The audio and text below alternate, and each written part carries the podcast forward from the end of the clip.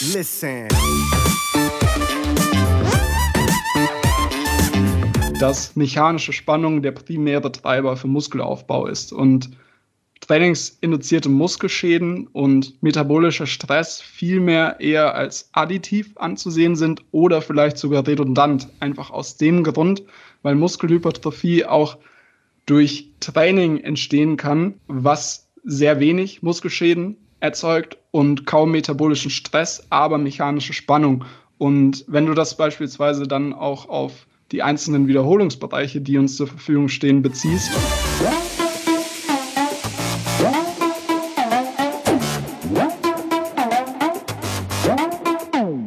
Moin aus Hamburg, willkommen zu The Art of Personal Training. Diesmal wieder mit einem Gast, auch ein Wiederholungstäter. Ich weiß gar nicht zum wievielten Male. Auf jeden Fall schon öfter, wenn ich es nicht mehr zählen kann.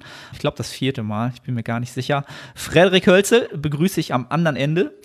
Diesmal mit professionellem Mikrofon. sieht man jetzt nur auf YouTube. Daran sieht man auch, dass der Freddy öfter jetzt in Podcasts zu Gast ist und sich jetzt schon gewappnet hat. Sollte, sollte ihn noch jemand nicht kennen, äh, die meisten werden es tun, die Hörer des Podcasts, wie gesagt, wenn sie schon öfter reingehört haben. Der Frederik ist Coach bei AP Method, glaube ich, immer noch. Machst du immer noch den Master in Sports und Exercise Science oder bist du schon durch?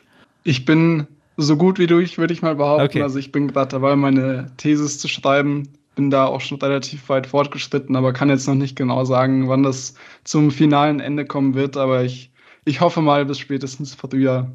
Genau. Okay. Also in den finalen Zügen. Das nächste Mal, wenn wir einen Podcast aufnehmen. Obwohl, nee, wir haben ja noch was anderes geplant. Bald wird es soweit sein, sagen wir es mal so. Ne? Ansonsten ist der Freddy natürlich auch erfolgreicher GmbF-Athlet, wie gesagt, Coach und ja, stark in der Sportwissenschaft verwurzelt, interessiert und da haben wir auch schon viel Content produziert sozusagen. Erstmal nochmal herzlich willkommen, cool, dass du wieder am Start bist und ja, wie ist so die Situation im, im Süden?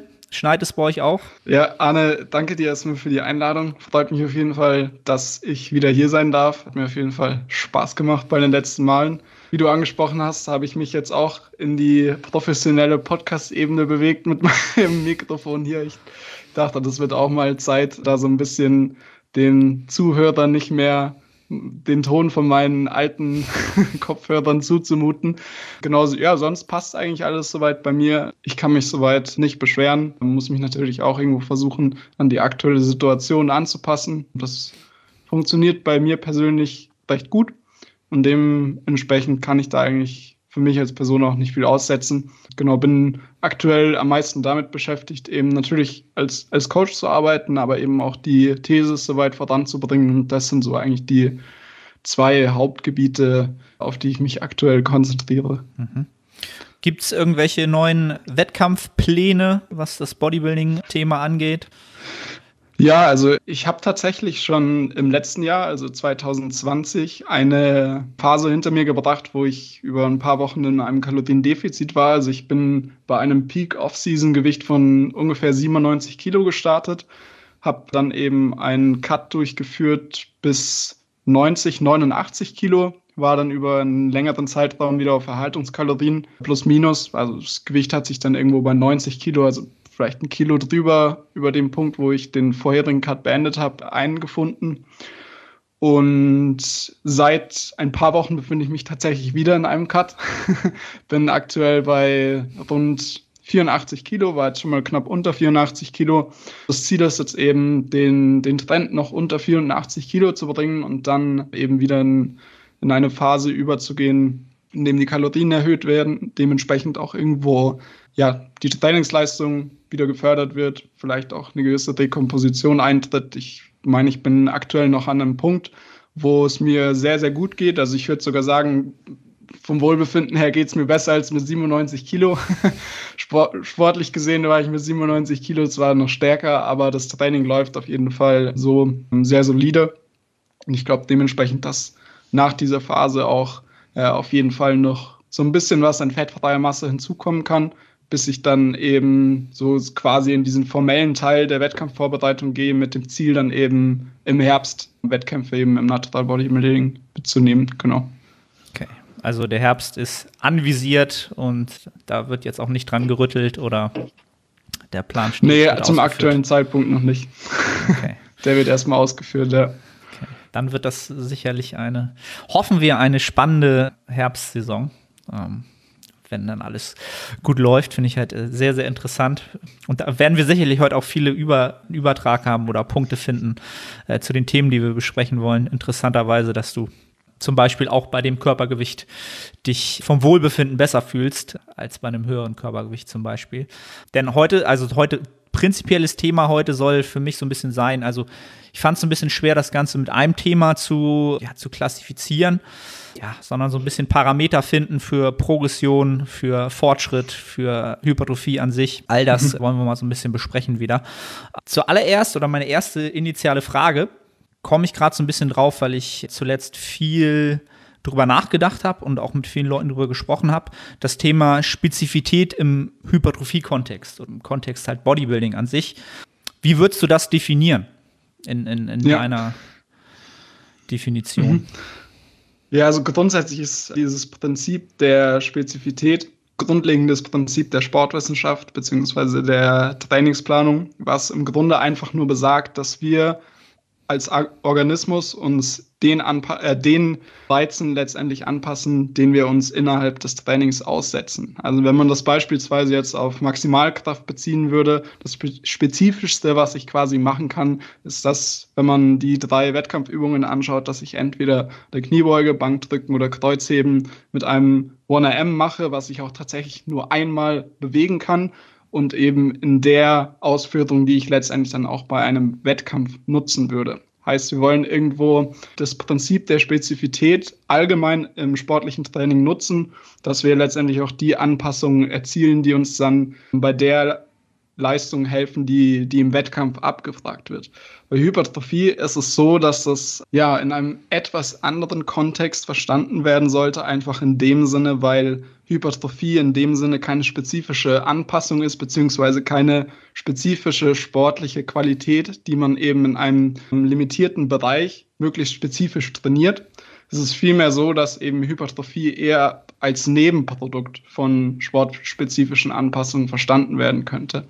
Heißt, ich kann mich in einem relativ breiten Wiederholungsbereich, Strich Intensitätsbereich bezogen auf das 1M bewegen und am Ende das gleiche Outcome erzielen, wenn es eben um die Vergrößerung des gesamten Muskels angeht. Heißt, ich kann beispielsweise im Bereich von fünf bis zehn Wiederholungen trainieren und ich kann mich vermutlich auch in den Bereich von 30 bis 40 Prozent des Estimated 1RMs bewegen, was ungefähr auf ein 30 bis 40 RM, also Repetition Maximum hinausläuft, bewegen und ähnliche Anpassungen erzielen, wenn eben die relative Intensität auch hoch genug ist, beziehungsweise angeglichen wird. Was uns einfach aufzeigt, dass wir in der Hinsicht nicht auf eine super spezifische Anpassung hinarbeiten und dementsprechend auch irgendwo eine gewisse Flexibilität haben, was die Trainingsplanung angeht, die man eben irgendwo bezogen auf das Individuum, bezogen auf die Übungsauswahl aufgreifen kann, um letztendlich auch zu dem Outcome zu kommen, was in, eben in diesem Kontext Muskelhypertrophie ist, also eine Vergrößerung des gesamten Muskels.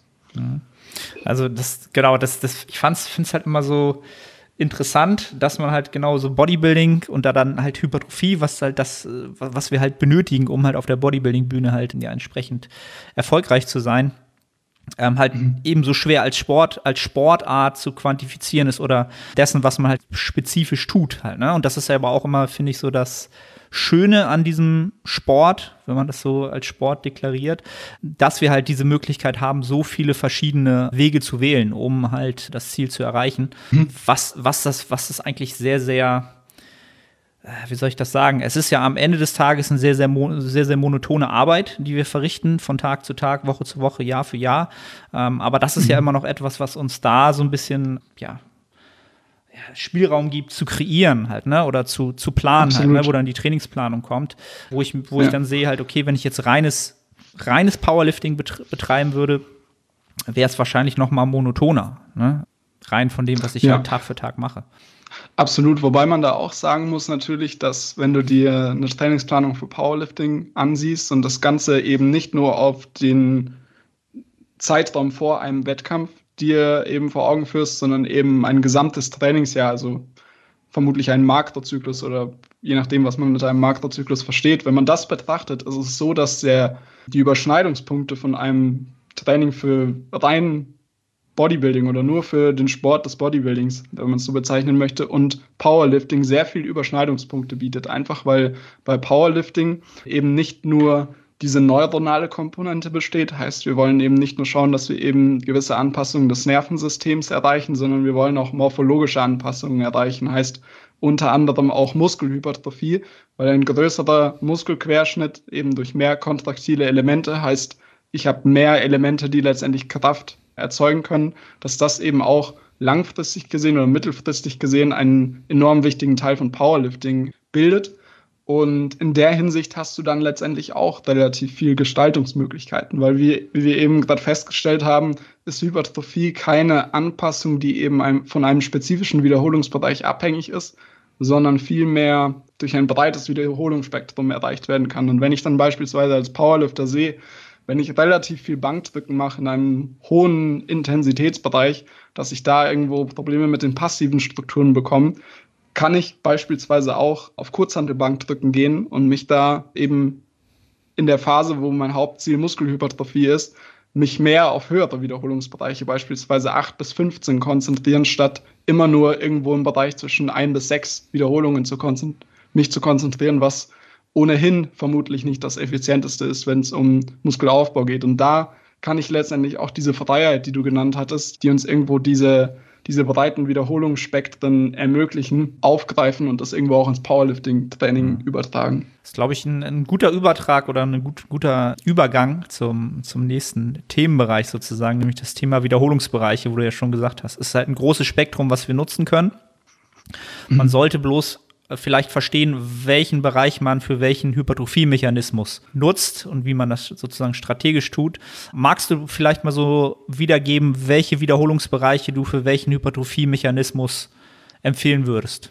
Ja, ich, ich würde die Antwort vermutlich beginnen, einer kurzen Aufstellung, welche Mechanismen für Hypertrophie gibt es überhaupt, dass, dass der Zuhörer auch quasi auf, von, von dem Standpunkt anfängt, wenn, wenn er eben da noch nicht auf dem aktuellsten Stand ist. Und zwar ist, ich glaube, 2018 oder Anfang 2019 eben ein Review-Paper rausgekommen von Schönfeld, Wackehage, Hulmi und noch irgendeinem Forscher, das sich eben damit beschäftigt hat, welche Mechanismen führen nach Krafttraining dazu, dass eben der Muskel vergrößert wird. Und ein ähnliches Review-Paper gab es eben schon 2010 von Schönfeld was eben drei Mechanismen hervorgebracht hat. Und zwar einmal gibt es eben die mechanische Spannung, Muskelschäden durch das Training induziert und den sogenannten metabolischen Stress.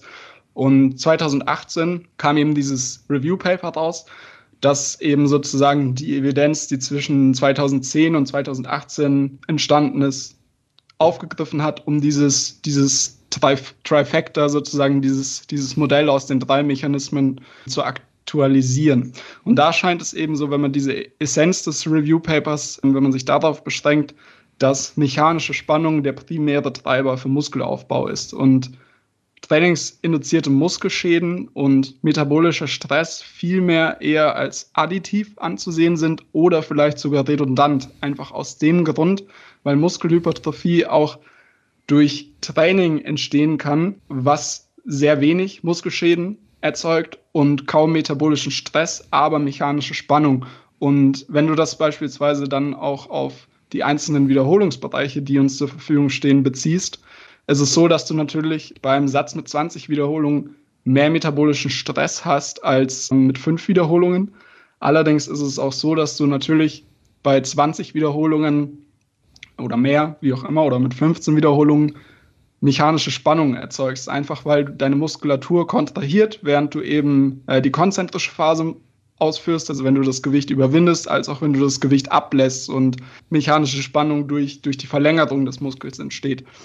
Und dementsprechend ist es einerseits schwer, diesen ganzen Bereich zu erforschen, weil es sehr schwer ist, innerhalb von Krafttraining diese einzelnen Mechanismen sozusagen zu trennen. Heißt, wenn du irgendwo Krafttraining äh, durchführst, wirst du immer einen gewissen Teil an mechanischer Spannung erzeugen, beziehungsweise mechanische Spannung wird immer da sein, aber es wird auch bis zu einem gewissen Ausmaß Muskelschäden eintreten und es wird auch bis zu einem gewissen Ausmaß der Mechanismus von metabolischem Stress bedient. Wenn du natürlich, wie ich schon angesprochen hatte, dich eher in einen höheren Wiederholungsbereich bewegst, ist der metabolische Stress höher, einfach weil du diese Energiesysteme, die für kurzfristige Belastungen vorhanden sind, vor allem ATP und Phosphorkreatin, diese, auf diese nicht mehr zurückgreifen kannst, wenn die Belastung eben länger andauert, wie bei höheren Wiederholungsbereichen. Und da ist eben so ein bisschen die Spekulation, dass entweder metabolischer Stress dazu führt, bei diesen höheren Wiederholungsbereichen, dass ein ähnlicher äh, Reiz wie mit niedrigeren Wiederholungsbereichen entstehen kann. Aber es scheint vielmehr so oder es ist vielmehr der Standpunkt der meisten Forscher, dass dieser metabolische Stress in diesem Modell eher dazu führt, dass durch diese lokale Ermüdung, die dadurch im Muskel entsteht, eine höhere Faserrekrutierung eintritt. Heißt, die Fasern, die letztendlich das größte Potenzial für Muskelhypertrophie haben, die wir irgendwo bedienen, indem wir oder die, die wir rekrutieren, indem wir ausreichend nah bis zum Muskelversagen trainieren, dass die eben früher rekrutiert werden durch den metabolischen Stress, weil der Muskel ermüdet und dadurch eben mehr Fasern rekrutiert werden müssen, um das Gewicht zu bewegen. Und dementsprechend ist irgendwo so der Gedankengang, dass auch in diesen höheren Wiederholungsbereichen mechanische Spannung tatsächlich der primäre Treiber ist, aber natürlich metabolischer Stress irgendwo doch ein Faktor darstellt, zumindest in dem Sinne, dass du eben durch diese lokale Ermüdung, durch den metabolischen Stress eine erhöhte Faserrekrutierung erreichst. Mhm. Und das kann ich natürlich irgendwo aufgreifen, selbst wenn ich, wenn ich die Annahme habe, dass metabolischer Stress ein potenter Reiz für Muskelhypertrophie darstellt, indem ich ein relativ breites Wiederholungsspektrum eben nutze und das irgendwo auch anhand der Übungsauswahl natürlich festmache, wo ich diese hohen Wiederholungsbereiche Bereiche nutze und wo ich sie vielleicht eher nicht verwende. Hm. Also ist es, wie soll ich sagen, kann man ja mittlerweile, wenn man jetzt die, wenn man sich jetzt genau das von 2018 anguckt, sollte man jetzt einfach davon, dann davon ausgehen, erstmal darauf, davon ab, ableitend, dass wir halt die mechanische Spannung halt zum Großteil in den Vordergrund rücken sollten, wenn wir unsere Trainingsplanung ansehen und die zwei anderen Mechanismen natürlich nicht außer, außer Acht lassen sollten. Wie, wie, siehst du da so die Gewichtung für eine sinnvolle Trainingsplanung?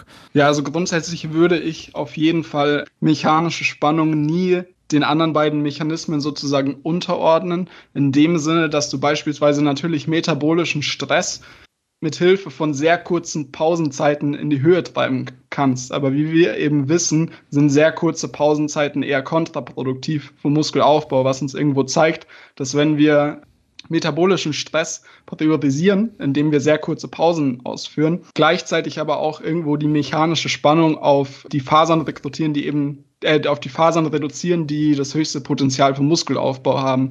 Und das zeigt uns irgendwo, dass wir bezogen jetzt rein auf metabolischen Stress diesen Mechanismus vermutlich nicht über mechanische Spannung stellen sollten. Bei Muskelschäden ist es wiederum so, dass diese natürlich auch ab einem gewissen Punkt kontraproduktiv sind für Muskelaufbau. Einerseits einfach, weil ich sozusagen die Möglichkeit, äh, mir die Möglichkeit nehme, dass ich quasi zeitnah wieder trainiere. Heißt, wenn ich ein sehr, sehr hohes Ausmaß an Muskelschäden erzeuge, verlängere ich natürlich auch irgendwo die Zeit, bis ich, wieder, bis ich mich wieder an dem Punkt befinde, an dem ich mich erholt habe und dementsprechend wieder einen effektiven Reiz auf die Muskulatur bringen kann. Und wenn das eben zu sehr in die Höhe getrieben wird, proaktiv, wird es vielmehr so sein, dass ich eben Muskelhypertrophie reduziere oder zumindest nicht in dem Maß erzeuge, wie ich es könnte, wenn ich Muskelschäden einfach nur als erstmal nur als Nebenprodukt von Training sehen würde, weil es eben wie gesagt so ist, dass Muskelschäden als auch metabolischer Stress, wenn ich Krafttraining durchführe, progressives Krafttraining, dass, dass diese Mechanismen irgendwo bedient werden, aber ich sollte sie vermutlich nicht über mechanische Spannung stellen, weil das eher dazu führt, dass ich eben den Reiz für Hypertrophie über einen gewissen Zeitraum reduzierter, als dass ich ihn erhöhe. Mhm. Hast du sozusagen, wenn, wenn wir wieder noch mal kurz bei den Muskelschäden bleiben, in der Trainingsplanung kann man ja dann davon ausgehen, und das ist etwas, wo ich mir in letzter Zeit sehr viel Gedanken drüber gemacht habe, das Thema halt äh, das exzentrische Überladen des Muskels halt, wo eine hohe mechanische Last stattfindet, wo wir wahrscheinlich mehr Muskelschäden produzieren und vor allen Dingen das mhm. Überladen des Muskels in der verkürzten Position. Sind das Gedankengänge, die in deinem, in deiner Trainingsplanung stattfinden, aktiv, bewusst oder eher unterbewusst? Bezüglich der Überlastung in der exzentrischen Phase ist es ja von der Theorie her so, dass du in der exzentrischen Phase mehr Kraft entfalten kannst als in der äh, konzentrischen Phase. Das Problem ist lediglich, wenn du dir das Krafttraining ansiehst, was wir in der Praxis umsetzen können, dass wir diese Überlastung der exzentrischen Phase gar nicht nutzen können, weil die Bewegung letztendlich durch die Kraft in der konzentrischen Phase limitiert wird. Wenn du das zum Beispiel vergleichst mit Laborbedingungen, wo du eben verschiedene Maschinen hast, wo du eben eine höhere Last in der exzentrischen Phase bewegen kannst als in der konzentrischen Phase, stehen uns eben diese Möglichkeiten nicht in der in der eigentlichen Trainingspraxis zur Verfügung. Heißt, ich bin irgendwo immer limitiert davon, was ich in der konzentrischen Phase bewegen kann. Wenn du dir Bankdrücken anschaust und 100 Kilo auf die Stange lädst und das eben in der konzentrischen Phase vielleicht einmal überwinden kannst, wirst du das irgendwo sicher öfters unter muskulärer Kontrolle in der exzentrischen Phase überwinden können, beziehungsweise unter muskulärer Kontrolle nach unten absenken können. Das Problem ist nur, dass diese Trainingsmethoden letztendlich auch einen sehr hohen, ein sehr hohes Ausmaß an Muskelschäden erzeugen und andererseits auch gegenüber von Training, was exzentrisch und konzentrisch gleichzeitig ist, unterlegen ist. Heißt, wenn ich beispielsweise Bankdrücken ausführe und ein Gewicht wähle, was ich in der konzentrischen Phase bewegen kann und in der exzentrischen Phase, wird mir das in meiner Trainingsplanung mehr weiterhelfen, als wenn ich sozusagen Force Reps ausführe und sozusagen nur die exzentrische Phase überwinde, was gleichzeitig auch eben zu mehr Muskelschäden führt, weil ich eben in der verlängerten Position des Muskels einen höheren Reiz setze, der aber eben im Kontext einer normalen Trainingsplanung nicht zwangsläufig zu mehr Hypertrophie führt. Mhm. Du hast ja vorhin das Thema Pausenzeiten angesprochen, gerade wenn es jetzt um den metabolischen Stress geht, dass man das natürlich durch Pausenzeiten forcieren könnte was natürlich nicht zu raten ist, was du ja auch schon angemerkt hast. Wenn wir jetzt mal Wiederholungsbereiche und Pausenzeiten so ein bisschen äh, thematisieren, was wären so deine grundsätzlichen Empfehlungen für sinnvolle Pausenzeiten? Ja, also Pausenzeiten sind in dem Sinne wichtig, weil wir sozusagen nach einem Arbeitssatz vermeiden möchten, dass wir in den nächsten Arbeitssatz mit zu viel oder mit einer hohen zentralen Ermüdung in den nächsten Satz reingehen. Ähm, einfach aus dem Grund, weil diese zentrale Ermüdung, die kurzfristig nach einem Arbeitssatz auftritt, dafür sorgt, dass wir eben diese Muskelfasern, die das höchste Wachstumspotenzial haben, für einen ganz kurzen Zeitraum, je nachdem, welche Übungen wir ausführen, in welchem Wiederholungsbereich, nicht mehr rekrutieren können. Und das ist eben irgendwo abhängig von der Bewegung, die ich ausführe. Heißt, bei einer Isolationsübung werde ich weniger akute Ermüdung erzeugen als bei einer Mehrgelenksbewegung, was eben auch daraus resultiert, dass wir irgendwo davon ausgehen können, dass wir bei Isolationsübungen auch kürzere Pausenzeiten verwenden können als bei Mehrgelenksbewegungen, einfach weil wir wieder schneller an dem Punkt sind, wo wir einen möglichst effektiven Reiz innerhalb eines Arbeitssatzes setzen können. Und bei Mehrgelenksbewegungen ist es eben so, dass ich mir vermutlich etwas mehr Zeit nehmen sollte, bis ich eben in den nächsten Arbeitssatz gehe grundsätzlich ist es da eben so, dass es, es eine praktikable Heuristik darstellt, wenn man sagt, gehe den nächsten Satz an, wenn du dich wieder bereit dazu fühlst. Es gibt lediglich Personen, die grundsätzlich dazu neigen, sehr kurze Pausen auszuführen, einfach weil sie dieses Gefühl haben möchten, stark unter Belastung zu sein.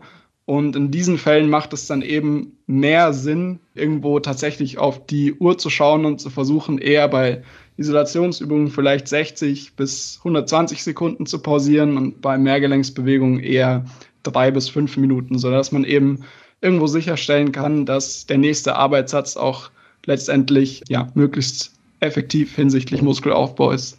Mhm dass man, genau, dass man mal so einen, so einen, Anhaltspunkt hat für den Hörer, was könnte so realistisch sein und die Beobachtung, dass es genau Personen gibt, die das immer gerne kurz halten, um halt immer möglichst, mhm. ja, belastet zu sein und das Training so positiv empfinden.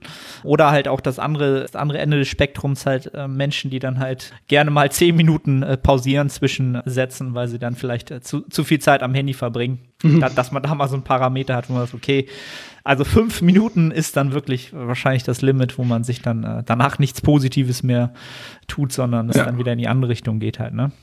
Ja, ich, ich denke auch, dass es grundsätzlich nicht verkehrt ist, wenn man nach einem anstrengenden Satz Kniebeugen auch mal sechs, sieben Minuten pausiert. Ich glaube, dass das bei den meisten Leuten eben nur irgendwo zu einem Problem der Zeiteffizienz wird. Wenn du irgendwann ein Training absolvierst, was am Ende drei Stunden dauert, aber eigentlich eineinhalb Stunden dauern könnte mit der gleichen Effektivität. Das ist natürlich irgendwo immer ein Drahtseilakt, heißt, ich sollte vermutlich auch das Ganze nicht zu sehr ausreizen, sondern wirklich irgendwo darauf achten, wann fühle ich mich wieder dazu bereit und gleichzeitig vielleicht auch so ein bisschen auf die Uhr schauen, okay, vielleicht sollte ich nach eineinhalb Minuten, auch wenn ich mich wieder ganz gut fühle, noch nicht in den nächsten Satz bei der Kniebeuge gehen. Das ist dann auch so eine Sache, wo so ein bisschen die Intuition halten sollte, weil das auch natürlich zwischen Individuen unterschiedlich ausfällt, wie schnell man sich letztendlich wieder erholt.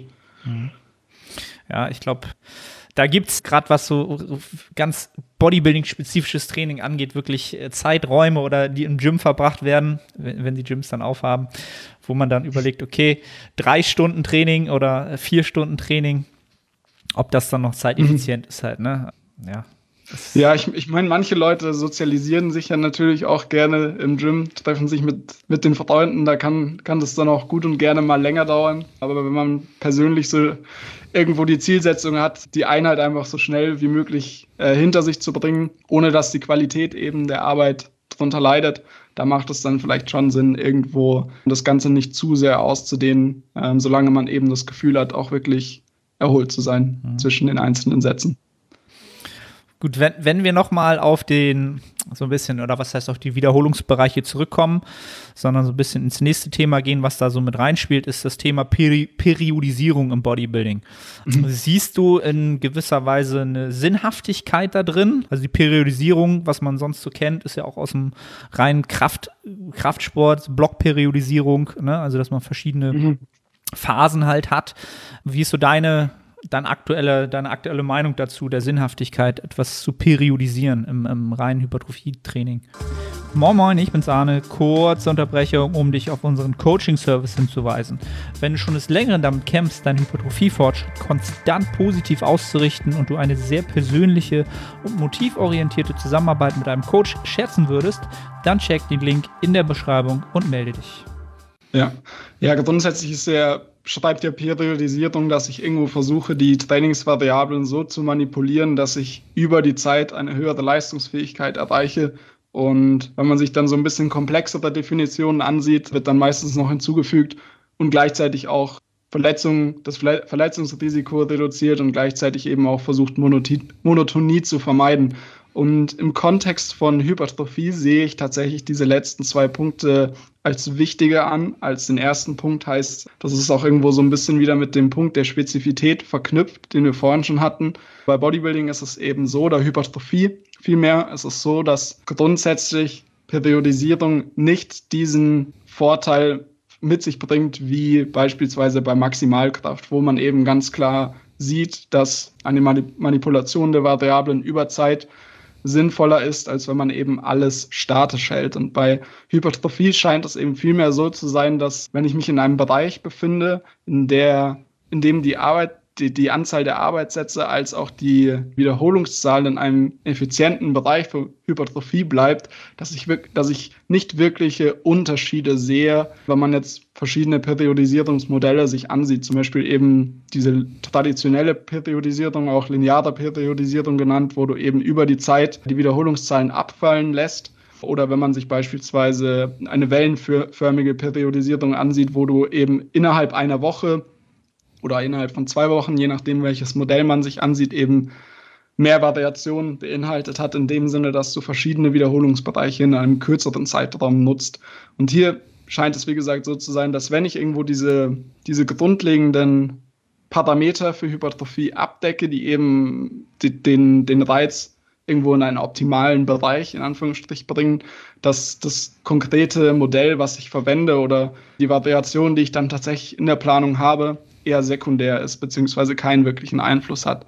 Weshalb ich mich viel mehr darauf konzentrieren würde, was ermöglicht mir sozusagen Freude am Training, wie kann ich gleichzeitig das Verletzungsrisiko über Zeit reduzieren und ja, dementsprechend auch irgendwo Monotonie vermeiden, wenn man das sozusagen auf die Freude bezieht. Und da macht es dann natürlich schon irgendwo Sinn, darüber nachzudenken, wie kann ich beispielsweise Variationen hinsichtlich der Übungsauswahl über die Zeit integrieren, kann ich beispielsweise nach ein bis zwei Zyklen gewisse Isolationsübungen austauschen, um einfach äh, die Monotonie, Monotonie etwas aufzubrechen, kann ich beispielsweise von einem etwas niedrigeren Wiederholungsbereich in einen tendenziell etwas höheren Wiederholungsbereich gehen, um vielleicht auch einen höheren Pump zu erzeugen, was sehr subjektiv für viele auch wichtig ist und ja, dementsprechend irgendwo sozusagen diese, diesen Grundgedanken von Periodisierung nutzen, um einfach Kontinuität zu gewährleisten, indem man eben Monotonie vermeidet und das Verletzungsrisiko reduziert, indem man beispielsweise auch ja nicht nur das Ganze auf die Übungsauswahl und auf die Wiederholungsbereiche bezieht, sondern beispielsweise auch, wie gestalte ich den Umfang für die einzelnen Muskelgruppen über Zeit. Heißt, bleibe ich bei einem relativ statisch hohen Volumen oder baue ich beispielsweise auch mal nach drei bis vier Zyklen proaktiv Phasen ein, indem ich das Volumen herunterbringe, um einfach zu gewährleisten, dass die passiven Strukturen auch eine möglichst hohe Integrität über die Zeit aufweisen, um ja letztendlich dann auch wieder Kontinuität zu ermöglichen. Und das sind so mehr die Punkte, die ich im Kontext von reinem Hypertrophie-Training sozusagen beachten würde mhm. im Vergleich zu konventionellen Krafttraining oder Training, was auch auf Maximalkraft abzieht, abzielt. Also nicht das typische sich auf bestimmte Wiederholungsbereiche oder bestimmte Adaptionen konzentrieren während eines bestimmten bei einer bestimmten Trainingsphase sondern eigentlich wahrscheinlich konstant alle relevanten ja, Parameter immer mit einbringen und dann die, ja, wie du schon gesagt hast, auch so ein bisschen danach gehen, was der Trainierende natürlich auf Dauer kontinuierlich mit Spaß ausführt. Das ist halt immer, finde ich halt immer schwer, also sehr, sehr wichtig, aber es ist halt immer schwer, das zu quantifizieren halt, ne? Also der Faktor ist enorm wichtig, aber du kannst ihn halt ganz schwer, ja, mit, mit Zahlen belegen halt, ne? Wie viel bringt dieser, wie viel Return of Investment hast du sozusagen dadurch, dass der Trainierende halt konstant das Training gerne ausführt halt, ne? Das merkst du halt ja. wahrscheinlich erst, wenn du, äh, ja, gerade als Coach mit Athleten lange, lange zusammenarbeitest und mhm. die Entwicklung dann so ein bisschen äh, ja, mitbekommst.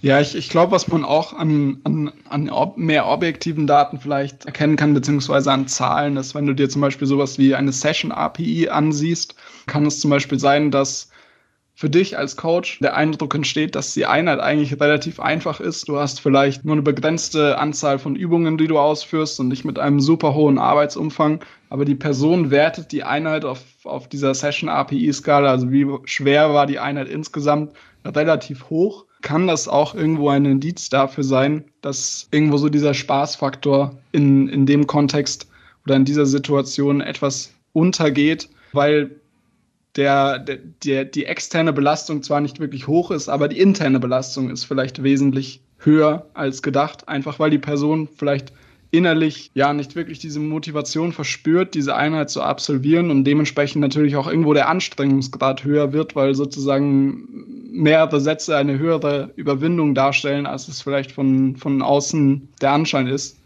Und dementsprechend kann ich auch irgendwo versuchen, so ein bisschen anhand, anhand von, da, von Daten dieser Art zu evaluieren, ob die Einheit tatsächlich wirklich so ist anhand der Trainingsleistung und anhand der allgemeinen Struktur, wie ich mir das sozusagen von außen vorstelle.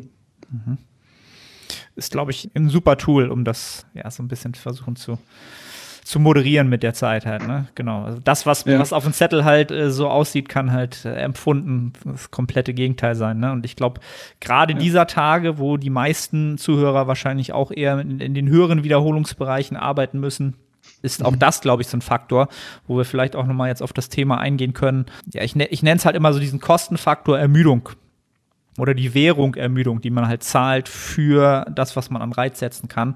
Kannst du da vielleicht mal so wiedergeben, was ist, was überhaupt unter Ermüdung zu verstehen ist, welche Arten es dort gibt, wie man da so unterscheiden kann?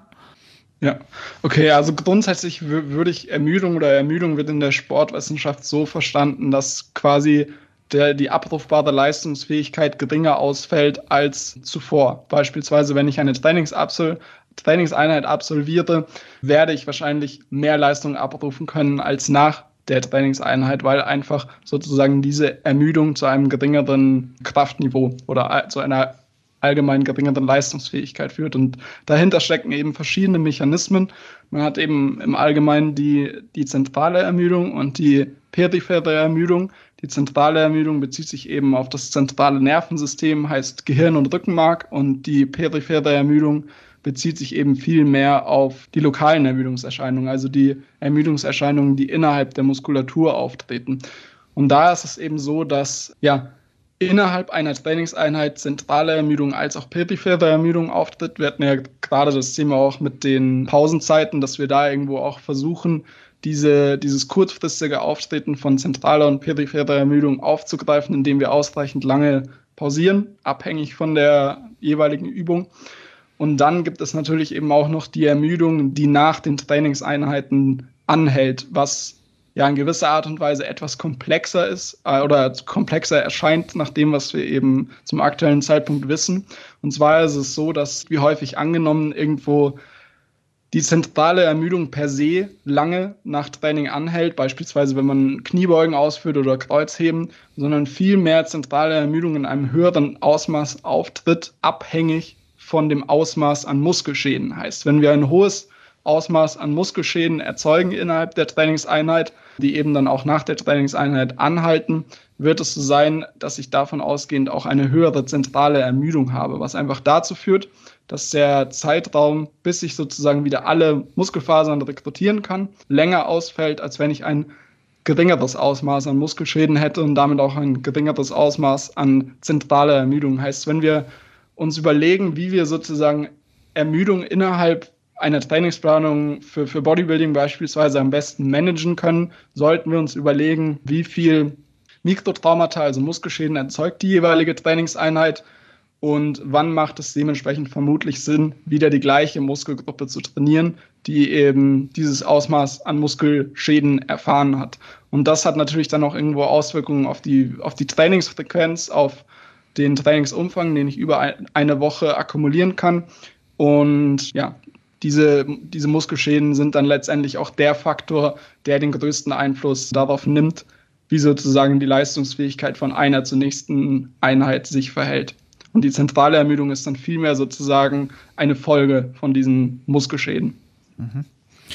Und wenn man jetzt mal so ein bisschen gerade auf das aktuelle Szenario eingeht und man überlegt, okay, gerade so der Wiederholungsbereich 15 bis 30 oder darüber, wo würde man da am meisten Ermüdung äh, wahrscheinlich äh, akkumulieren? In welchem Bereich? Ja, grundsätzlich ist es so, dass du natürlich mit durch den metabolischen Stress, vor allem wenn du äh, diese Wiederholungsbereiche auch bei Mehrgelenksbewegungen nutzt, dass du da natürlich insgesamt ein höheres Ausmaß an Ermüdung erzeugst, weil wir einfach auch wissen, dass zentrale Ermüdung von der vor allem akut kurzfristig von der Dauer der Belastung abhängt. Heißt, wenn wir uns einen Satz anschauen, den wir vielleicht bis acht Wiederholungen bis zum Muskelversagen absolvieren bei der gleichen Übung oder 30 Wiederholungen bis zum Muskelversagen, werden wir bei dem Satz mit 30 Wiederholungen vermutlich mehr Ermüdung erzeugen als mit dem Satz wie mit acht Wiederholungen. Heißt, das kann ich einerseits aufgreifen, indem ich irgendwo die Pausenzeiten dementsprechend autoregulativ reguliere und ich sollte dann natürlich auch schauen, wie wirkt sich das insgesamt auf meine Regenerationsfähigkeit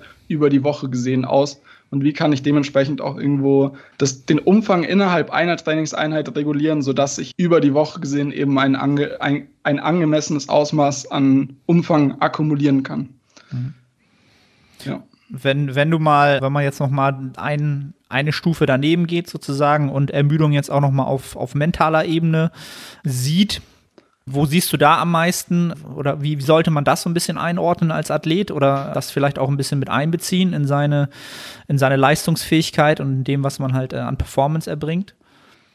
Ja, das, das greift so ein bisschen den Punkt auf, den wir gerade hatten mit der, äh, dem Vergleich der externen Last und der internen Last. Heißt, wie hoch fällt der Workload extern gesehen aus, wie viel Volumen akkumuliere ich und wie wirkt sich das dann tatsächlich innerlich aus? Heißt, wie nehme ich auch diesen Stressor wahr? Und wenn ich beispielsweise für mich merke, dass der Wiederholungsbereich von 10 bis 20 insgesamt weniger mentale Überwindung, weniger mentale Ermüdung erzeugt als der Wiederholungsbereich von 20 bis 30 Wiederholungen, liegt es auf der Hand, dass ich mich tendenziell bei den meisten Übungen, wenn es mir eben möglich ist, mich in diesem Bereich ansiedle, als eben in einem höheren Wiederholungsbereich. Einfach weil wir davon ausgehen können, dass diese mentale Ermüdung auch irgendwo dazu führt, dass wir einen geringeren Anstrengungsgrad haben und dadurch eben auch eine geringere Faserrekrutierung auftritt, weil wir natürlich irgendwo ein, einen hohen Kraftaufwand während den einzelnen Sätzen betreiben möchten, um einen hohen mechanischen Reiz auf die Fasern zu erzeugen. Und wenn ich sozusagen durch mentale Ermüdung früher im Satz, den Satz beenden muss, ist es natürlich so, dass irgendwo auch das Ausmaß der Anpassung irgendwo reduziert werden kann. Und das ist auch soweit durch die Sportwissenschaft belegt, dass zum Beispiel vor, vor der Trainingseinheit eine mentale, höhere mentale Belastung auch zu einer Reduktion der, der Leistungsfähigkeit körperlicher Ebene führt, als wenn ich eben diese mentale Belastung vor der Trainingseinheit, wenn ich diese eben nicht habe. Und das kann ich dann natürlich auch irgendwo aufgreifen, indem ich das Training so gestalte, dass meine Präferenzen irgendwo aufgegriffen werden. Finde ich sehr, sehr interessant und auch sehr, sehr wichtig. Ne? Also genau, gerade wenn man das eine auf das andere abstimmt und anpasst, glaube ich, dass das ein sehr, sehr ja, starker oder wichtiger Faktor werden kann, wenn der Faktor Zeit da nochmal sozusagen drüber geht und das dann darauf abgeglichen, angepasst ist. Und was mir dazu noch einfällt, das Thema relative Intensitäten. Da wissen wir ja, dass wir halt in den höheren Wiederholungsbereichen halt deutlich näher ans Muskelversagen müssen, um die gleiche Stärke oder die gleiche Rekrutierung an Muskelfasern zu haben. Ist, glaube ich, auch ein Faktor, den man mit einbeziehen sollte äh, in dieses Thema mentale Ermüdung. Mhm. Ja, also ich denke, ich denke, das kommt auch irgendwo aufs Individuum drauf an. Manche Leute verspüren natürlich enorm Spaß, wenn sie quasi Sätze ausführen, wo der Pump sehr hoch ist, wo auch irgendwo äh, dieses Gefühl von lokaler Ermüdung vorhanden ist. Und da kann man vermutlich dann dafür argumentieren, dass diese, diese Sätze insgesamt, wenn man den ganzen Organismus betrachtet, nicht so ermüdend sind wie Sätze in einem niedrigeren Wiederholungsbereich, vielleicht bei der gleichen Übung. Aber es ist natürlich schon so, dass ich bei, bei höheren Wiederholungsbereichen und bei einer höheren Nähe zum Muskelversagen insgesamt mehr Ermüdung erzeuge und das natürlich irgendwo auch ja in der Trainingsplanung aufgegriffen werden sollte. Mhm. Cool. Dann würde ich quasi jetzt zum, zu einem Thema übergehen, was jeden Trainieren in, in jeder Trainingseinheit quasi begleitet. Das Thema Progression, Progressive Overload oder wie man das Ganze halt für sich ja, terminieren möchte. Welche Parameter würdest du da heranziehen und vielleicht auch welche Zeiträume sind da sinnvoll? Ja, also aus meiner Sicht hängen beide Punkte irgendwo davon ab, wie weit ich in meiner Trainingskarriere fortgeschritten bin. Heißt, wenn ich natürlich irgendwo neu im Krafttraining bin, werde ich natürlich viel schneller Erfolge erzielen, sei es bei meinem Kraftniveau als auch eben bei visuellen Veränderungen. Heißt, ich werde irgendwo auch bei meinem Spiegelbild schneller äh, Veränderungen wahrnehmen, als wenn ich schon zehn Jahre Krafttraining betreibe. Und das ist irgendwo auch eine Sache, die wir aufgreifen sollten, wenn es eben um die Evaluation der Trainingsplanung geht und ob diese eben die gewünschte Effektivität hinsichtlich Muskelaufbau mitbringt oder eben auch nicht. Äh, grundsätzlich ist es eben so, dass die Trainingsleistung, also unser Kraftniveau in den, in den relevanten Wiederholungsbereichen, der praktikabelste Indikator dafür darstellt, ob eben Anpassungen auftreten oder nicht. Heißt, wenn ich in einem plausiblen Zeitraum für mein Trainingsalter sehe, dass meine Trainingsleistung, vor allem auch bei Isolationsübungen, wo die neuronale Komponente geringer ist, erhöht wird, kann ich auch davon ausgehen, dass ich letztendlich äh, meiner Muskulatur einen ausreichend hohen Reiz gegenüberbringe, dass eben diese Anpassung entsteht. Weil warum sollte ich sonst stärker werden? Das ist auch so ein bisschen die Frage, was war zuerst, Henne oder Ei? Wenn ich, wenn, wenn ich sozusagen nicht mehr Muskulatur aufgebaut hätte, hätte ich vermutlich auch nicht dieses höhere Kraftniveau. Klar kann man natürlich irgendwo dafür argumentieren, dass bei Mehrgelenksbewegungen vor allem in einem Anfängerstadium natürlich sehr viel neuronale Einflüsse auch vorhanden sind. Heißt, ich werde irgendwo effizienter im Bewegungsmuster und kann dadurch auch mehr Gewicht bewegen, ohne dass ich in, in meiner hinsichtlich meiner Muskelmasse etwas verändert. Aber je weiter fortgeschritten ich bin, desto mehr wird letztendlich auch die Aussagekraft der Trainingsleistung bei diesen Mehrgelenksbewegungen vorhanden sein hinsichtlich Muskelaufbau. Und dementsprechend kann ich das irgendwo auch in meiner Evaluation aufgreifen, indem ich nicht nur ähm, eben diese Mehrgelenksbewegungen betrachte, indem ich zum Beispiel schaue, wie fällt meine Trainingsleistung bei den Kniebeugen aus in einem Bereich von acht bis zwölf Wiederholungen über einen Zeitraum von vielleicht vier bis acht Wochen, sondern wie verhält sich beispielsweise auch die Trainingsleistung bei einem Beinstrecker, weil ich da natürlich nochmal diesen neuronalen Einfluss minimiere, weil wie effizient kann ich an einem Beinstrecker werden? Ich strecke einfach nur mein Kniegelenk gegen Widerstand. Und wenn ich die Range of Motion beibehalte, kann das eben auch ein sehr guter Indikator dafür sein, ob letztendlich Anpassung eintritt oder nicht. Weil wenn mein Kraftniveau, Kraftniveau höher wird in diesem Bereich, kann ich auch davon ausgehen, dass mehr kontraktile Einheiten, also mehr Elemente in der Muskulatur vorhanden sind, die letztendlich auch dafür sorgen, dass der Muskel mehr Kraft erzeugen kann, was ja auch irgendwo ein sehr großer Einfluss von Kraft grundsätzlich darstellt. Mhm. Was, was mir dabei immer oder was mir in den letzten Jahren aufgefallen ist, halt in der Coaching-Arbeit ist die, dass man dabei auch immer einbeziehen muss, ob man halt wirklich konstante Wiederholungsabfolgen äh, sieht oder der Trainierende äh, macht oder so eine Art Rest-Pause-Training betreibt. Was ich damit meine, ist halt, oder das wird jeder mhm. Trainierende kennen, wenn wir jetzt zum Beispiel die Beinpresse nehmen und wir zielen auf 15 Wiederholungen ab oder vielleicht auf 20 Wiederholungen ab, ähm, haben wir halt immer die gleiche Wiederholungsgeschwindigkeit und die gleichen Pausen dazwischen, also diese kleinen Mini-Pausen, dass man mal atmen muss. Ist das etwas, was du auch, oder wie, wie behandelst du dieses Thema im, in der Praxis? Ja, grundsätzlich versuche ich schon irgendwo zu bestärken, dass du da irgendwo eine gewisse Konstanz hast. Heißt, dass du eben nicht bei den letzten Wiederholungen fünf bis zehn Sekunden pausierst, um gegebenenfalls noch ein bis zwei Wiederholungen mehr mitzunehmen. Ich glaube auch ehrlich gesagt, dass das in den wenigsten Fällen in der extremen Form durchgeführt wird und das sollte sich auch irgendwo sozusagen begradigen über die Zeit. Heißt, wenn ich mir eine Trainingsleistung in Woche 1 anschaue und in Woche 12 sollte das letztendlich, wenn ich diese, diese Form der, der Intraset-Pausen nicht zu extrem ausführe, sollte das auch nicht zu einen hohen Einfluss darauf nehmen, einfach weil diese Pause, die ich vielleicht statt zwei über drei Sekunden gestalte, einfach nicht diesen Einfluss auf meine Fähigkeit haben sollte, wie viel Wiederholungen kann ich akkumulieren oder nicht. Wenn ich natürlich bei einer Kniebeuge fünf bis zehn Sekunden dastehe und warte, bis ich die nächste Wiederholung einleite, kann es natürlich sein, dass das Bild sozusagen irgendwo, ja,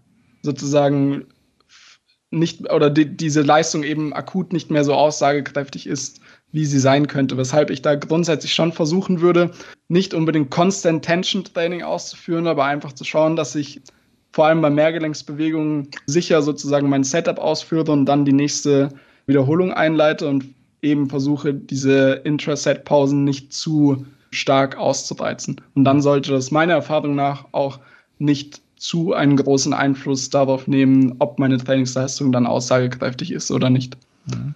Sollte auch jeder Trainierende, glaube ich, merken, wann er sich da selbst vielleicht ein bisschen äh, beschummelt halt, ne? wenn diese, genau, zehn mhm. Sekunden dann doch eintreten und dann nochmal zwei Wiederholungen absolviert werden oder wie auch immer. Wenn man jetzt mal davon ausgeht, dass wir Stagnation im Training haben, das ist natürlich auch mhm. etwas, womit wir immer wieder konfrontiert werden. Was ist für dich überhaupt Stagnation, wenn es um äh, Hypertrophietraining geht? Finde ich einen wichtigen ja. Faktor.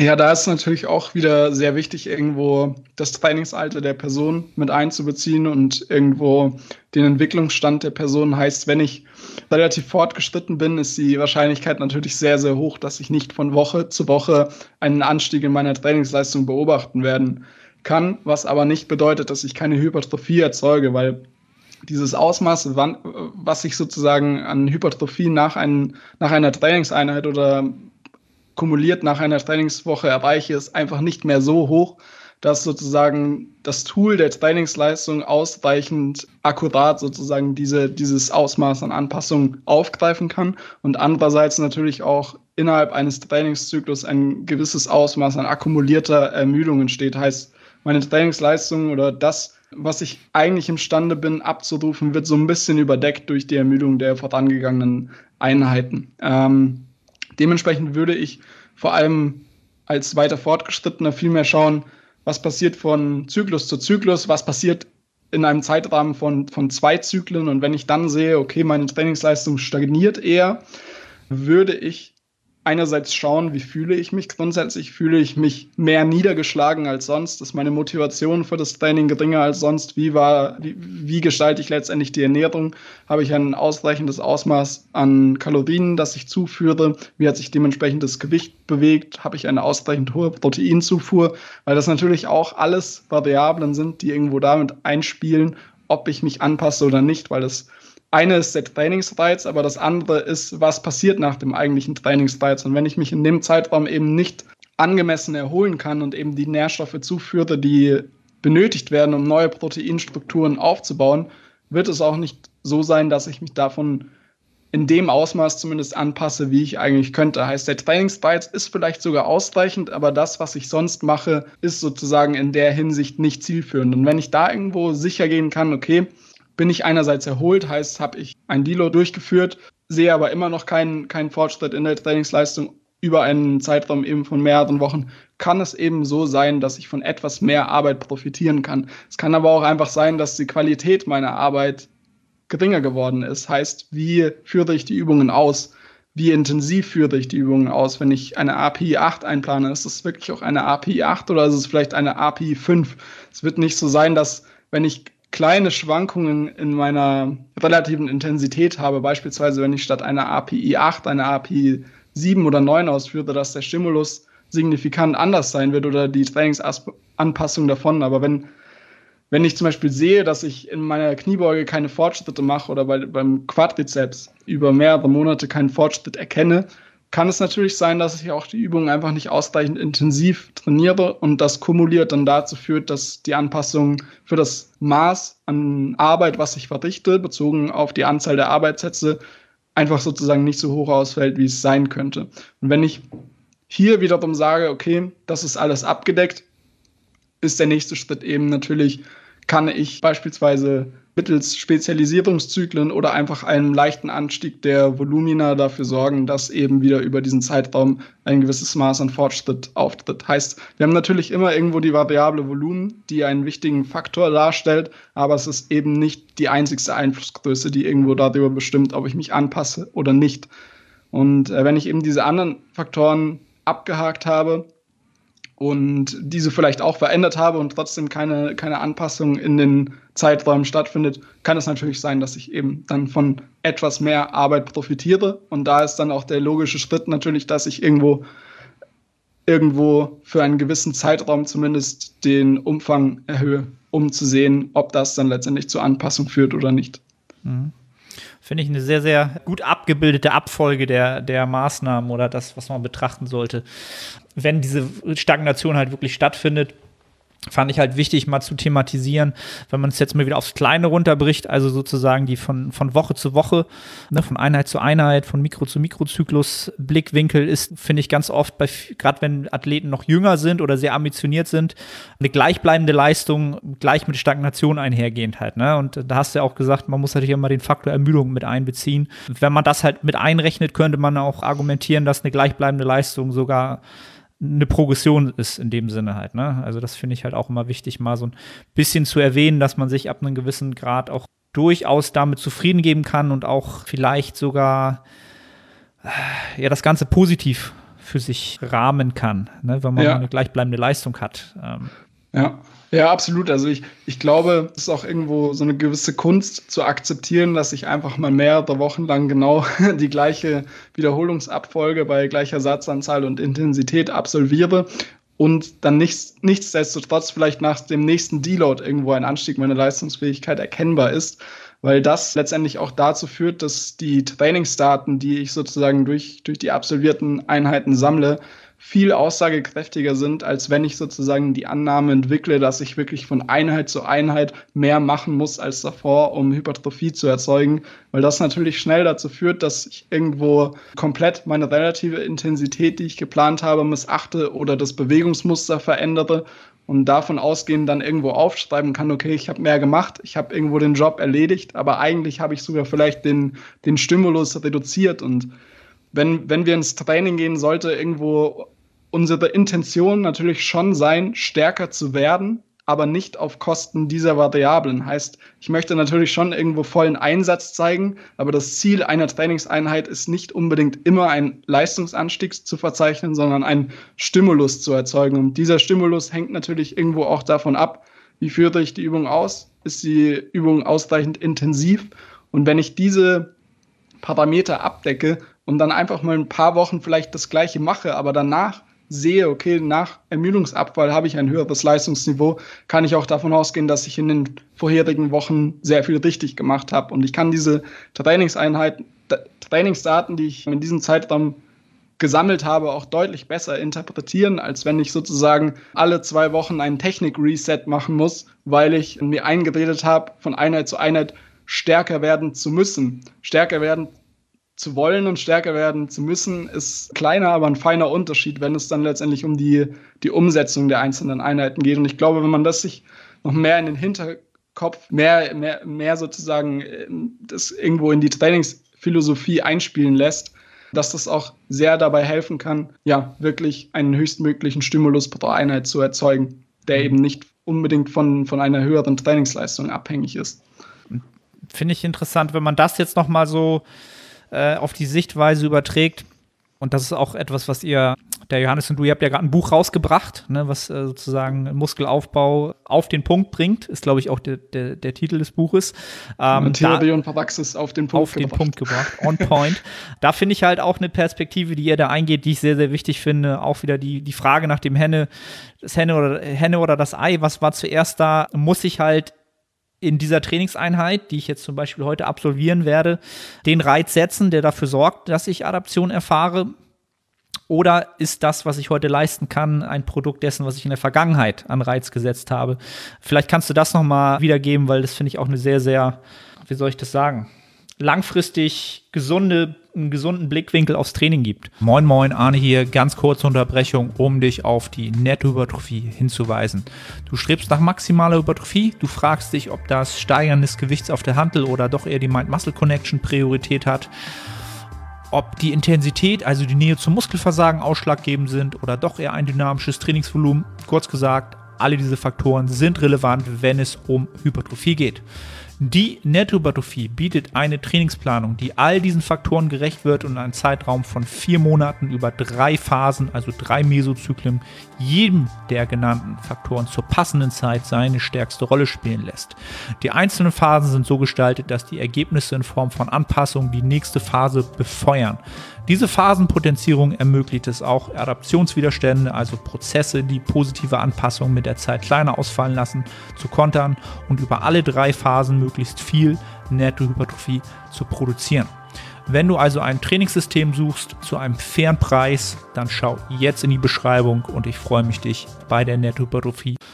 Ja, absolut. Also das, das geht ja wieder auf den Punkt zurück. Warum bin ich eigentlich stärker? Bin ich stärker, weil ich sozusagen akut mehr Leistungsfähigkeit in der jeweiligen Einheit abrufen muss oder bin ich stärker geworden, weil ich durch die vorherigen Trainingseinheiten dafür gesorgt habe, dass eben mein Kraftniveau in dem Wiederholungsbereich, den ich eben nutze für die jeweilige Übung, dass ich stärker geworden bin.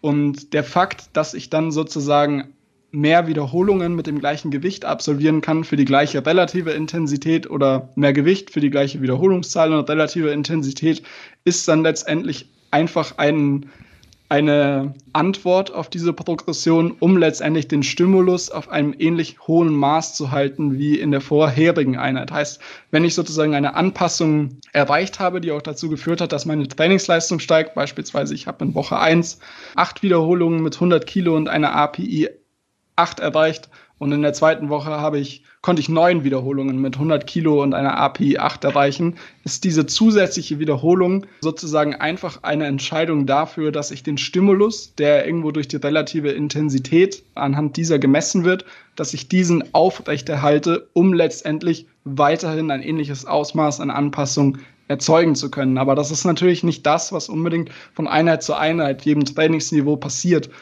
Und dementsprechend sollte einfach diese Trainingsleistung, die ich abrufe, viel mehr aus meiner Sicht oder aus unserer Sicht so verstanden werden, dass es irgendwo eine Kombination dieser Trainingsvariablen ist, um diesen Stimulus zu erreichen. Und wenn ich natürlich ein höheres Kraftniveau erreicht habe und sozusagen Progression in meine Leistungsfähigkeit ermöglicht habe, dass ich dieses höhere Leistungsniveau sozusagen dadurch ausdrücke, indem ich mehr Wiederholungen mache oder Gewicht hinzunehme und dadurch eben durch die gleichbleibende API den Stimulus auf einem gleichen Niveau halte.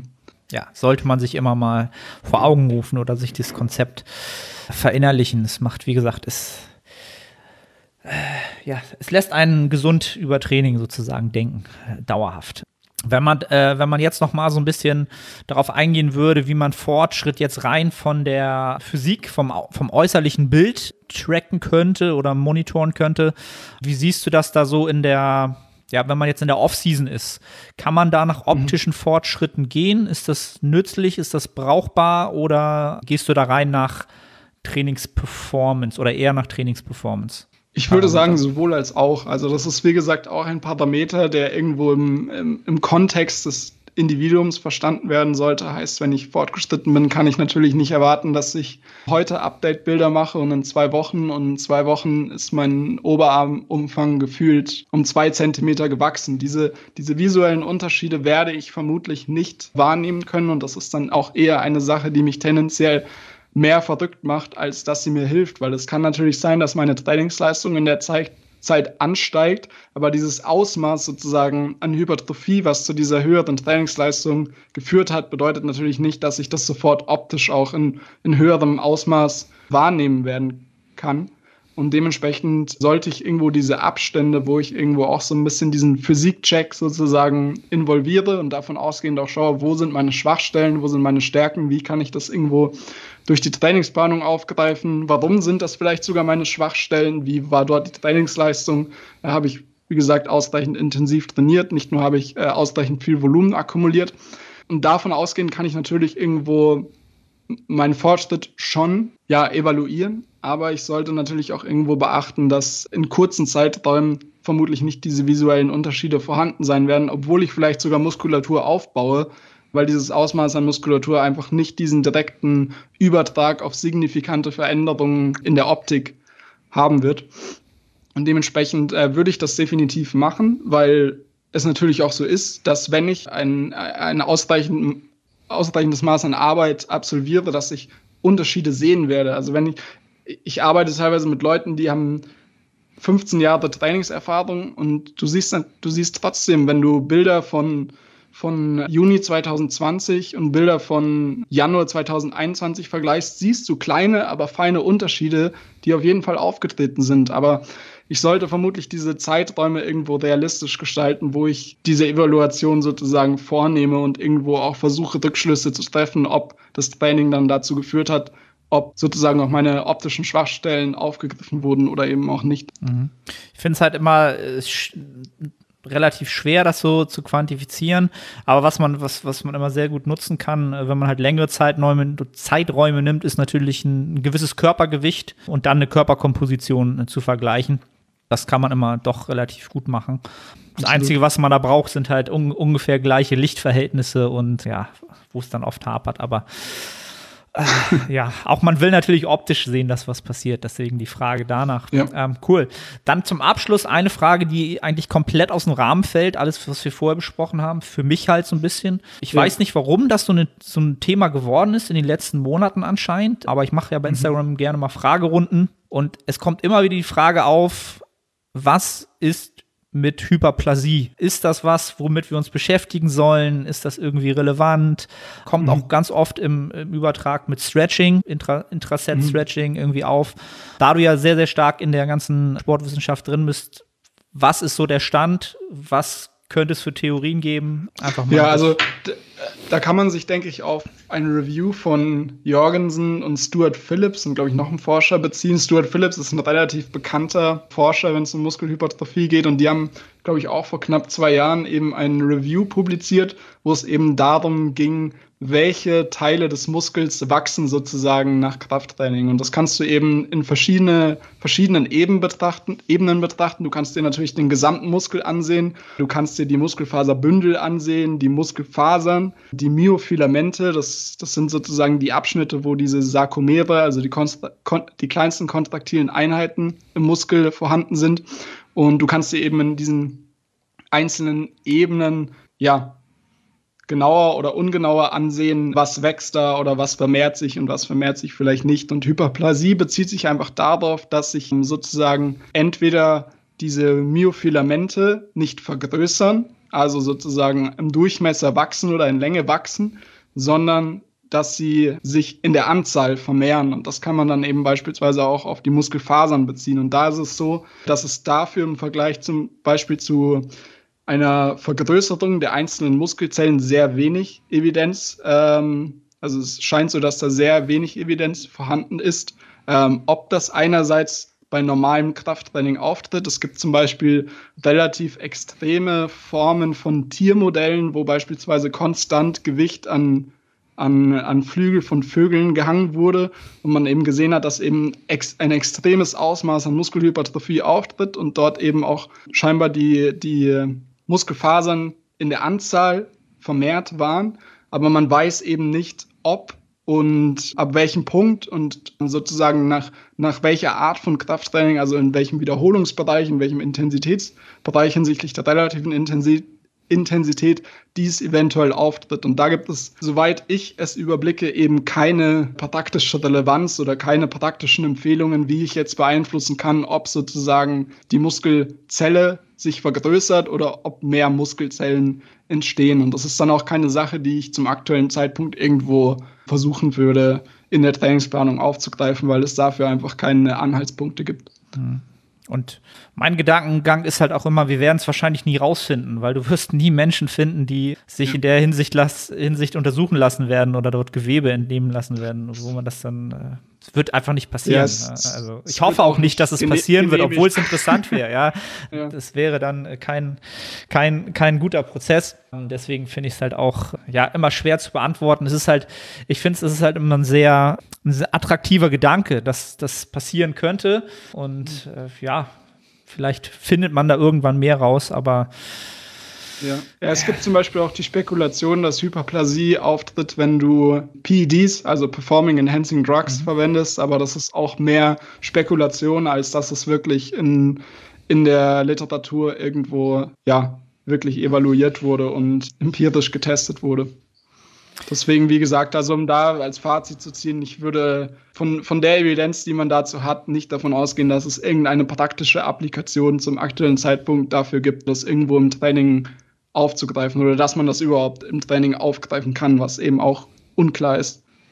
Ja, also derjenige, der halt alles optimiert hat und, und jedes, äh, alles, was schon äh, belegt ist, äh, anwendet, der kann es dann vielleicht mal als Studio an sich selber ausprobieren. Aber ich glaube, das sind dann vielleicht genau die äh, Top 5 beim Mr. Olympia und die haben halt, äh, ja, auch da.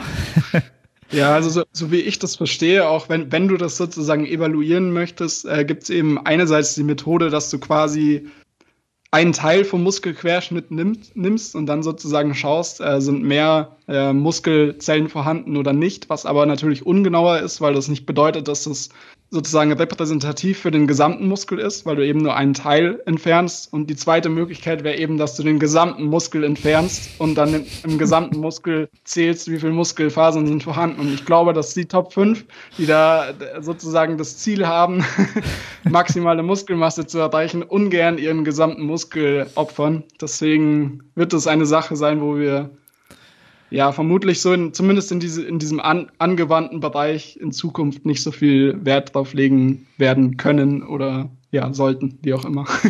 Bleiben wir also bei der Hypertrophie. Ja, Freddy, vielen, vielen Dank für den, für den Input. Und wenn wir schon dabei sind, ich habe ja das Buch schon angesprochen.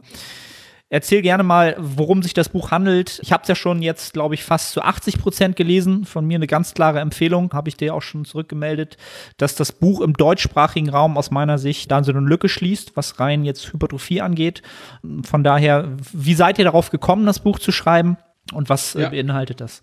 Ja, vielen Dank erstmal für das Kompliment. Freut mich auf jeden Fall, dass jemand wie du, der eben auch sehr tief in der Materie ist, Gefühl hat, dass das Buch irgendwo empfehlenswert ist und die relevanten Themenbereiche aufgreift. Die Idee war grundsätzlich, dass man eben ein E-Book auf den Markt bringt, was eben einerseits diese Mechanismen in kompakter Form aufgreift und eben die Evidenz, die wir dazu haben, wie entsteht eigentlich Muskelaufbau, was ist Muskelaufbau, was hat es eigentlich mit dieser Muskelfaserrekrutierung auf sich und andererseits wird in dem E-Book natürlich aufgegriffen, wie kann ich die einzelnen Trainingsvariablen manipulieren, sodass ich zumindest ausgehend von den Untersuchungen, die wir dazu haben, einen Startpunkt habe, wo ich davon ausgehen kann, dass ich mich in einem effektiven, strikt effizienten Bereich befinde. Und welche Tools benötige ich, um letztendlich ausgehend davon über die Zeit zu evaluieren, ob ich mich zielführend sozusagen bewege oder eben auch nicht. Und das ist irgendwo so auch äh, der Hintergedanke bei dem Buch gewesen, dass du einerseits so ein bisschen das theoretische Verständnis hast und andererseits aber auch Tools hast, die dir ermöglicht, eben deine eigene Trainingsplanung aufzustellen und so die ein wichtiger Kernpunkt, der für uns sozusagen vorhanden sein muss oder der eben so in der Idee auch ein, eine wichtige Rolle gespielt hat, ist, dass wenn man eben das E-Book kauft, dass man lebenslang Updates kostenlos hinzubekommt, einfach aus dem Gedankengang heraus, dass sich natürlich auch die Wissenschaft weiterentwickelt und in zehn Jahren vielleicht viele Dinge, die in dem Buch drinstehen, nicht mehr wirklich dem State of the Art entsprechen. Und dementsprechend, ja, war uns das sehr wichtig, dass man sozusagen ein sich entwickelndes Produkt rausbringt, was sozusagen den Leser auch irgendwo den, dem aktuellsten Stand der Wissenschaft sozusagen ermöglicht. Und ja, genau, da bin ich sehr gespannt, wann wir die zweite Version rausbringen können. Eigentlich wollten wir, äh, eigentlich haben wir das zum Ziel, das dieses Jahr soweit schon umzusetzen. Ich freue mich auf jeden Fall, dass es so auch recht gut angekommen ist. Genau, und mehr Werbung will ich eigentlich auch gar nicht machen. Also ich kann nur, ich kann nur sagen, dass wenn ihr die Themen aus der, aus der, diese, diese, aus dieser Podcast-Episode irgendwie für euch interessant sind, und das ist ja das Thema Hypertrophie, werdet ihr in dem Buch ähm, sicherlich auch noch mal vieles mehr finden und ganz, ganz viele Eckpunkte, die man immer wieder äh, vor Augen hat, die man vielleicht auch schon, ja, eigentlich immer anwendet. Selbst wenn du sagst, ja, auch ich, ich bin da eigentlich auch mal täglich in der Materie drin, gibt das Ganze nochmal wieder, bringt es das Ganze sehr, sehr wieder gut auf den Punkt und bringt die Punkte zusammen. Und das ist immer etwas, was einem, was man hin und wieder einfach braucht, auch wenn man ja auch viel schon da, darüber weiß halt. Ne? Also auch für diejenigen unter euch, die jetzt sagen, ja, ich habe halt nicht schon alles gelesen, ist trotzdem eine ganz klare Empfehlung meinerseits, sich das Buch trotzdem zuzulegen. Ähm, findet ihr alles unten in der Beschreibung oder in den Show Notes. So, diesmal habe ich es richtig, YouTube oder Podcast, wo auch immer. Wie gesagt, klare Empfehlung. Ähm, Freddy, wo finden die Leute dich, dich sonst äh, im Internet? Bei Instagram wahrscheinlich. Ja, genau. Also am besten einfach auf Instagram meinen Namen eingeben. Ich bin da so semi-aktiv, also keine täglichen Posts bitte erwarten. und ja, sonst einfach über die Webseite lpmethods.de. Dort findet man unter anderem auch den Link zu dem Store. Genau, und das sind eigentlich so die wichtigsten Anlaufstellen, denke ich, wenn jemand Fragen haben sollte oder ähnliches. Cool. Dann danke ich dir für deine Zeit, für den Input. Wie gesagt, auch das wird alles in den Shownotes und, und alles verlinkt sein. Und dann sehen wir uns wahrscheinlich schon ein paar Wochen vielleicht wieder mit dem Johannes zusammen. Dann werden wir das nochmal zu dritt eine Thematik besprechen. Und äh, danke den Zuhörern für die Aufmerksamkeit und ja, sage bis zum nächsten Podcast. Danke dir, Arne. Ciao. Ciao.